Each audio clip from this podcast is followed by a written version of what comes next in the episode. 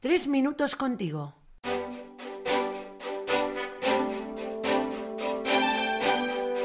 Muy buenas, soy Luis, seminarista, y es una gran alegría volver a compartir tres minutos contigo. Ha sido un largo reposo orante, proactivo, y tras varios meses, desde luego me llena de orgullo recibirte una vez más. De eso precisamente vamos a hablar con Alfonso de Alarcón, diácono de la Archidiócesis de Barcelona. La alegría. Y es una alegría compartir este episodio contigo. Bienvenido, Alfonso, ¿cómo estás? Hola, Luis, ¿qué tal? Mira, he buscado la definición de alegría en la RAE y la define así. Sentimiento grato y vivo que suele manifestarse con signos exteriores. Es verdad que es poco original empezar con esta definición, pero es interesante fijarnos en que no solo nos quedamos en el sentimiento. Totalmente de acuerdo. O sea, ¿qué te parece Mm, si nos acercamos al significado de la alegría, pero desde una experiencia viva, desde la experiencia de una persona.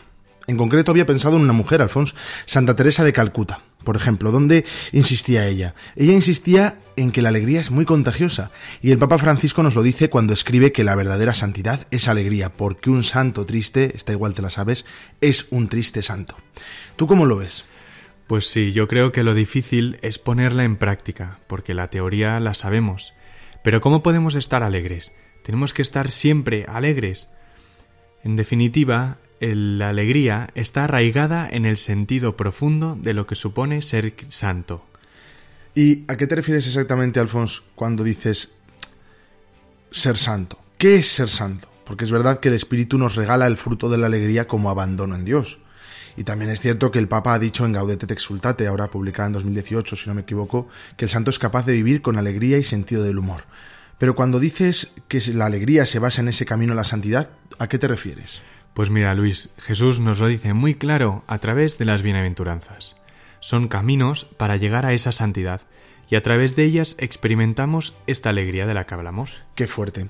¿Cuánto necesita un cristiano expresar eso, esa alegría que llevamos con el fuego del jefe, del fuego de arriba. Así la siento yo, unida a una profunda paz en el fondo, desde creo que fue en 2016 que dije que sí al Señor en la vocación, que por cierto tenemos un episodio sobre eso, decir sí. ¿Tú cómo vives esa alegría de la vocación? Bueno, yo sobre todo a través del servicio. Como sabes, diácono significa servidor en griego. Y ahora estoy llamado a encontrar esa alegría a través del servicio y contagiarlo a los demás. Pues con eso nos vamos a quedar, Alfonso.